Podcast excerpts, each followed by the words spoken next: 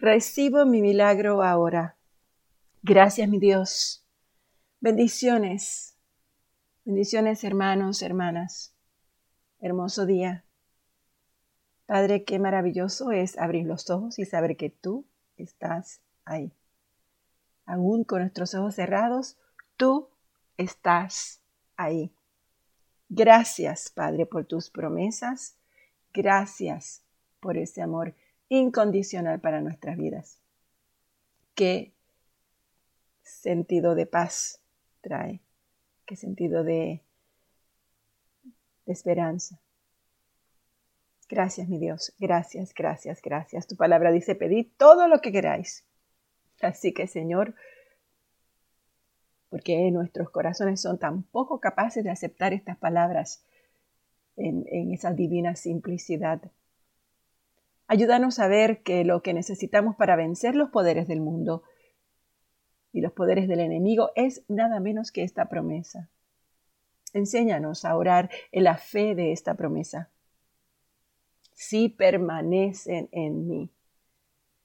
Tienes tantas palabras hermosas, tantas promesas, todas puestas en un mismo lugar, Señor, en ese libro hermoso que tú nos has dejado. Si permanecéis en mí. Sí, Señor.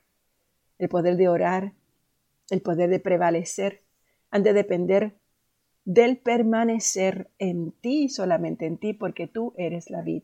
Tú eres el divino intercesor que alientas tu espíritu en nosotros. Así que te pido que en el día de hoy podamos poseer la gracia de permanecer simplemente y totalmente en ti y pedir grandes cosas. Que podamos glorificarte, porque Dios es glorificado en nosotros. ¿Cómo? Por el fruto que nuestra que muestra tu bondad, Señor, por tu poder lo que obra en nosotros y por medio de nosotros. Qué incentivo más hermoso que llevar más fruto. Que todo el fruto que podamos llevar es el fruto que tú haces en nosotros, mi Dios. Así que glorifícate, enséñanos a glorificarnos, mi Dios. Glorifícate a ti, a ti mismo, mi Dios, en nosotros. Y gracias por llamarnos tus discípulos. Bendito Señor, porque el dar mucho fruto es esa prueba de que tú, la verdadera vid, tienes en nosotros una rama verdadera, un discípulo totalmente a tu disposición. Así que danos, danos, mi Dios, te ruego, la confianza y la seguridad de los niños, de que nuestro fruto te agrada y de que tú lo consideras mucho fruto. Gracias, mi Dios. Gracias, gracias, gracias por este hermoso día. Gracias por cuidarnos. Gracias por velarnos. Gracias, Señor. Gracias. En nombre de Jesús. Amén. Bueno, hermanas, continuamos con la lectura de la palabra, el libro de Juan, capítulo 17. Esta es una de las de, los versos, o por lo menos de, de los capítulos más hermosos porque es la oración intercesora de nuestro Señor Jesucristo al Padre. Y está hablando de nosotros. Estas cosas habló Jesús. Alzando los ojos al cielo, dijo, Padre, la hora ha llegado. Glorifica a tu Hijo para que el Hijo te glorifique a ti. Por cuanto le diste autoridad sobre todo ser humano para que dé vida eterna a todos los que tú le has dado. Y esta es la vida eterna. Que te conozcan a ti, el único Dios verdadero, y a Jesucristo, a quien has enviado. Yo te glorifiqué en la tierra, habiendo terminado la obra que me diste que hiciera. Ahora glorifícame tú, Padre, junto a ti con la gloria que tenía contigo antes de que el mundo existiera. He manifestado tu nombre a los hombres que del mundo me diste. Eran tuyos y me los diste. y han guardado tu palabra. Ahora han conocido que todo lo que me has dado viene de ti, porque yo les he dado las palabras que me diste y las recibieron y entendieron que en verdad salí de ti y creyeron que tú me enviaste. Yo ruego por ellos, no ruego por el mundo, sino por lo que me has dado, porque son tuyos y todo lo tuyo es mío, y lo tuyo mío, y lo mío es tuyo. He sido glorificado en ellos. Ya no estoy en el mundo, pero ellos sí están en el mundo. Yo voy a ti. Padre Santo, guárdalos en tu nombre, el nombre que me has dado, para que sean uno, así como nosotros cuando estaba con ellos, los guardaba en tu nombre, el nombre que me diste. Y los guardé y ninguno se perdió, excepto el hijo de perdición para que la escritura se cumpliera. Pero ahora voy a ti. Y hablo esto en el mundo para que tengan mi gozo completos en sí mismos. Yo les he dado tu palabra y el mundo los ha odiado, porque no son del mundo como tampoco yo soy del mundo. No te ruego que los saques del mundo, sino que los guardes del maligno. Ellos no son del mundo, como tampoco yo soy del mundo. Santifícalos en la verdad. Tu palabra es verdad. Como tú me enviaste al mundo, yo también los he enviado al mundo. Y por ellos yo me santifico para que ellos también sean santificados en la verdad. Mas no ruego solo por esto, sino también por los que han de creer en mí por la palabra de ellos, para que todos sean uno, como tú, como tú, oh Padre, estás en mí y yo en ti. Que también ellos estén en nosotros, para que el mundo crea que tú me enviaste. La gloria que me diste les he dado, para que sean uno, así como nosotros somos uno. Yo en ellos y tú en mí, para que sean perfeccionados en unidad, para que el mundo sepa que tú me enviaste y que los amaste tal como me has amado a mí. Padre, quiero que los que me has dado estén también conmigo donde yo estoy para que vean mi gloria, la gloria que me has dado, porque me has amado desde antes de la fundación del mundo. Oh Padre justo, aunque el mundo no te ha conocido, yo te he conocido. Y estos han conocido que tú me enviaste. Yo les he dado a conocer tu nombre y lo daré a conocer para que el amor con que me amaste esté en ellos y yo en ellos. Después de haber dicho esto, Jesús salió con sus discípulos al otro lado del torrente Cedrón, donde había un huerto en el cual entró él con sus discípulos. También Judas, el que le iba a entregar, conocía el lugar porque Jesús se había reunido allí a menudo con sus discípulos. Entonces Judas, tomando la cohorte romana y a varios alguaciles, de los principales sacerdotes y de los fariseos, fue allá con linternas, antorchas y armas. Jesús, sabiendo todo lo que le iba a sobrevenir, salió y les dijo, ¿A quién buscáis? Y ellos le respondieron a Jesús el Nazareno. Y él les dijo, Yo soy. Y Judas, el que le entregaba, estaba con ellos, y cuando él les dijo, Yo soy, retrocedieron y cayeron a tierra. Jesús volvió a preguntarles, ¿a quién buscáis? Y ellos dijeron, a Jesús el Nazareno. Respondió Jesús, os he dicho que yo soy. Por tanto, si me buscáis a mí, dejad ir a estos. Para que se cumpliera la palabra que había dicho, de los que me diste, no perdí ninguno. Entonces Simón Pedro, que tenía una espada, la sacó e hirió al siervo del sumo sacerdote y le cortó la oreja derecha. El siervo se llamaba Malco. Jesús entonces le dijo a Pedro, Mete la espada en la vaina. La copa que el Padre me ha dado, ¿acaso no la he de beber?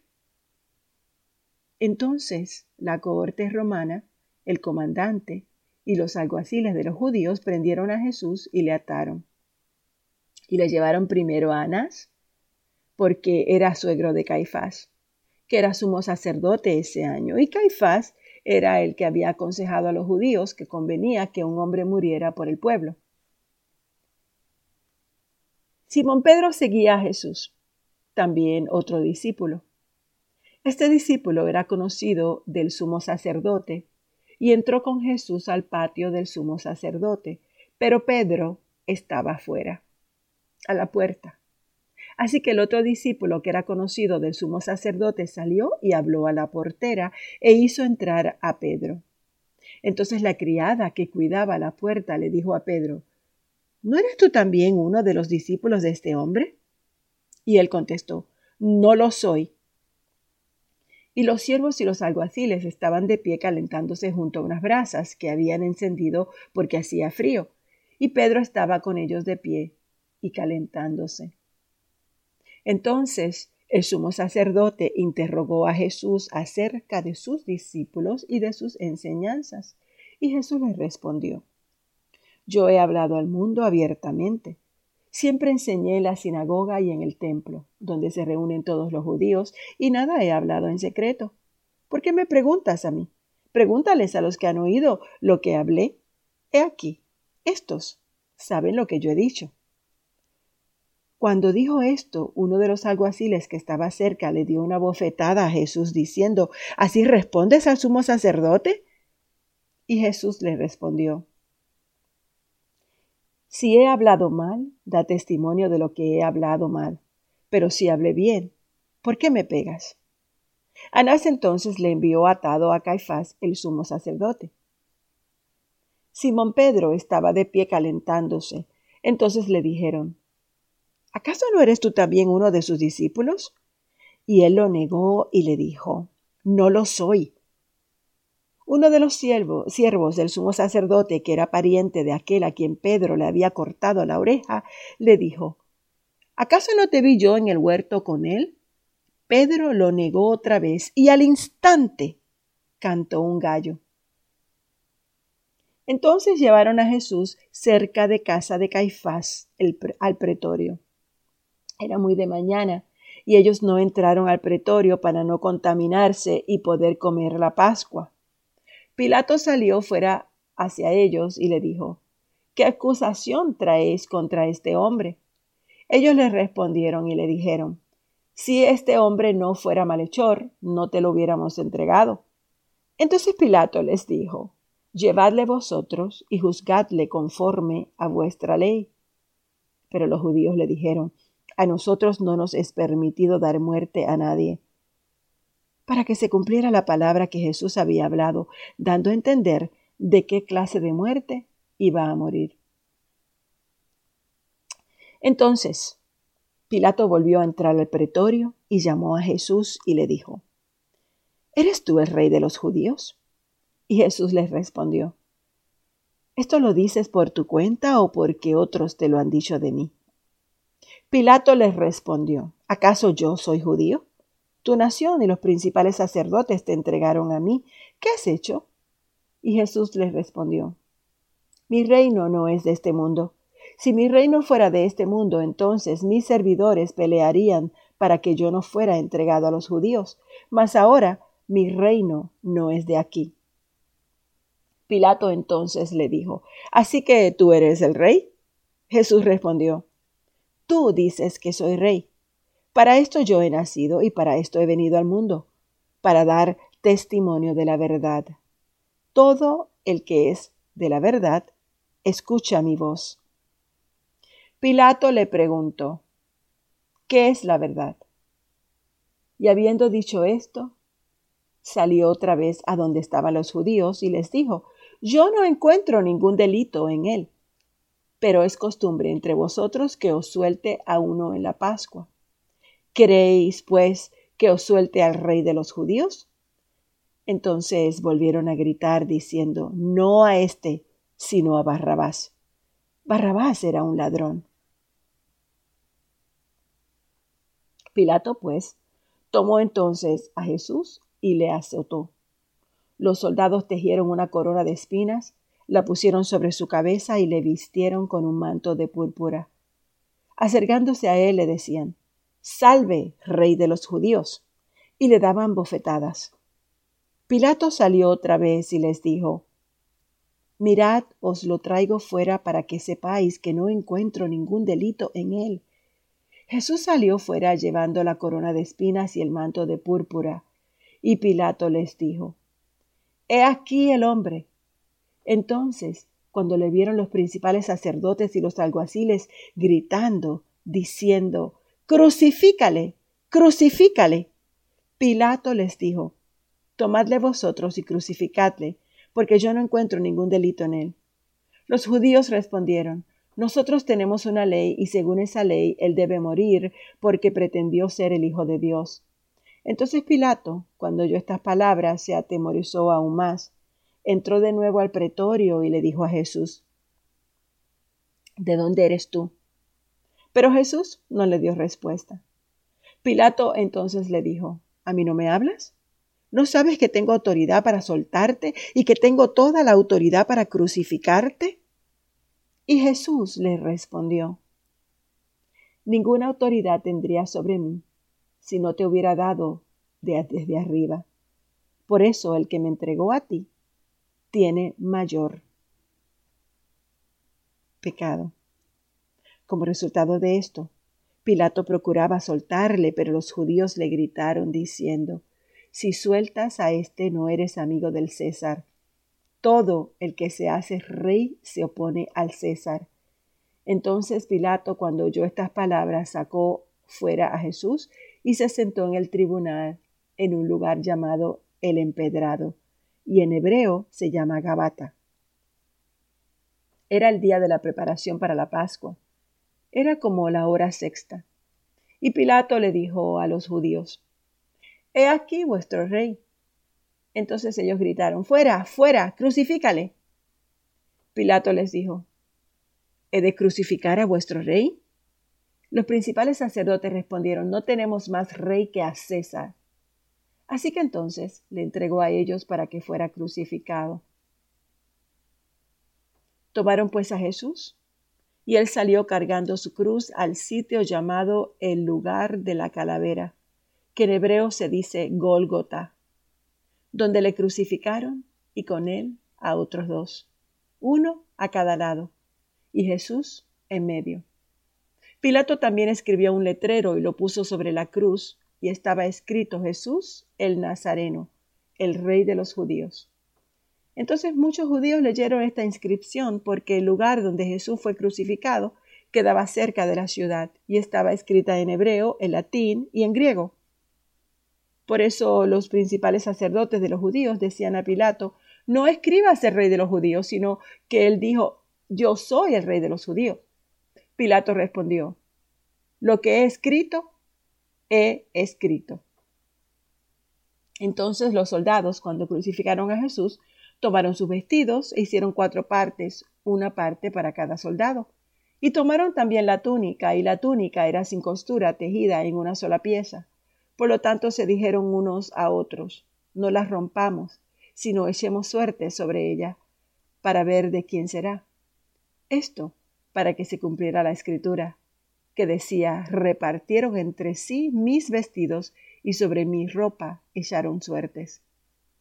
Por eso los soldados hicieron esto, y junto a la cruz de Jesús estaba su madre, y la hermana de su madre, María, la mujer de Cleofas, y María Magdalena. Y cuando Jesús vio a su madre y al discípulo a quien él amaba, que estaba allí cerca, le dijo a su madre, Mujer, he aquí tu hijo. Después le dijo al discípulo, He ahí tu madre. Y desde aquella hora el discípulo las recibió en su propia casa. Después de esto, sabiendo Jesús que todo se había ya consumado para que se cumpliera escritura, él dijo, tengo sed. Había allí una vasija que estaba llena de vinagre. Colocaron pues una esponja empapada del vinagre en una rama de hisopo y se la acercaron a la boca. Entonces Jesús, cuando hubo tomado el vinagre, dijo, consumado es, e inclinando la cabeza entregó el espíritu. Los judíos entonces, como era el día de preparación para la Pascua, a fin de que los cuerpos no se quedaran en la cruz el día de reposo, porque ese día de reposo era muy solemne, pidieron a Pilato que les quebraran las piernas y se los llevaran. Fueron pues los soldados y quebraron las piernas del primero, también las del otro, que había sido crucificado con Jesús. Pero cuando llegaron a Jesús, como vieron que ya estaba muerto, no le quebraron las piernas. Pero uno de los soldados le traspasó el costado con una lanza, y al momento salió sangre y agua.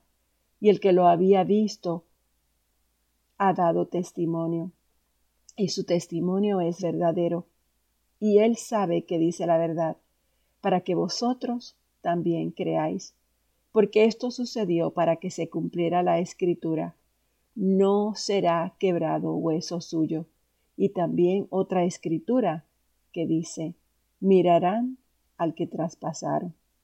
Nos quedamos aquí en el capítulo 19. Padre, gracias por tu palabra. Gracias porque podemos entender, Señor, todo ese camino, desde Getsemaní hasta la cruz. Pero sabemos, Señor, que aun a pesar de todo sufrimiento, de todo dolor, de todo lo que pasaste, de lo que atravesaste por nosotros, Señor, viene la victoria. Viene el momento en que todos podemos ser llamados hijos tuyos, el momento en que se rasga el velo, el momento en que nos traes la luz, plena y con toda autoridad podemos decir, somos hijos de Dios. En nombre de Jesús. Amén.